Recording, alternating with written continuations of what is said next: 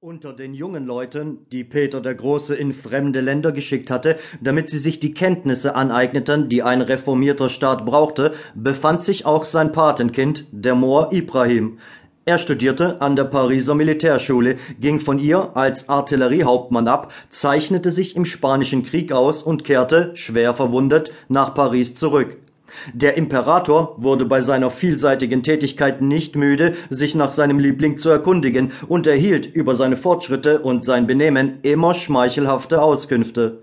Peter war sehr zufrieden mit ihm und rief ihn mehrere Male nach Russland zurück, doch Ibrahim hatte keine Eile.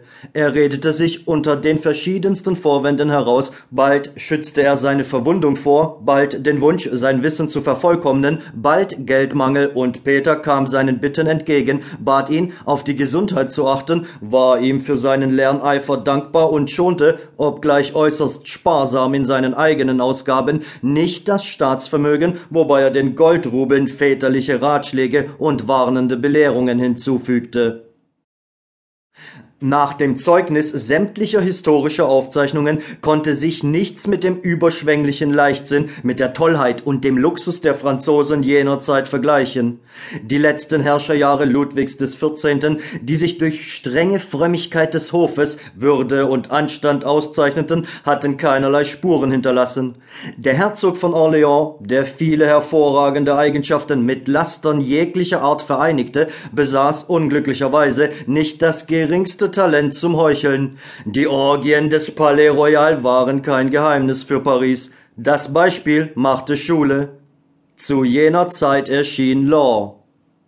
Geldgier verband sich mit der Jagd nach Genüssen und Zerstreuungen. Besitzungen schwanden dahin, die Sittlichkeit lag danieder, die Franzosen lachten und rechneten, und der Staat verfiel unter den frivolen Refrains satirischer Vaudevilles. Die verschiedenen Kreise boten indessen ein äußerst interessantes Bild.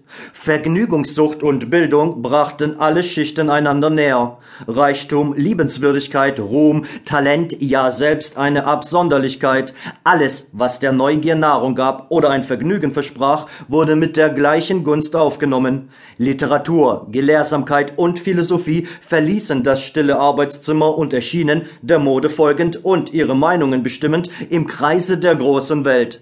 Die Frauen herrschten, doch forderten sie keine Vergötterung mehr. Oberflächliche Höflichkeit ersetzte tiefe Ehrerbietung. Die Streiche des Herzogs Richelieu, eine Alkibiades des neuesten Athen, sind in die Geschichte eingegangen und geben eine Vorstellung von den Sitten jener Zeit.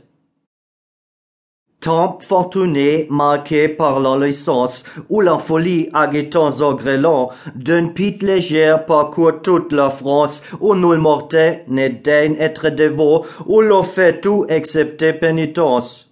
Das Auftauchen Ibrahims, sein Äußeres, seine Bildung und sein angeborener Verstand erregten in Paris allgemeine Aufmerksamkeit.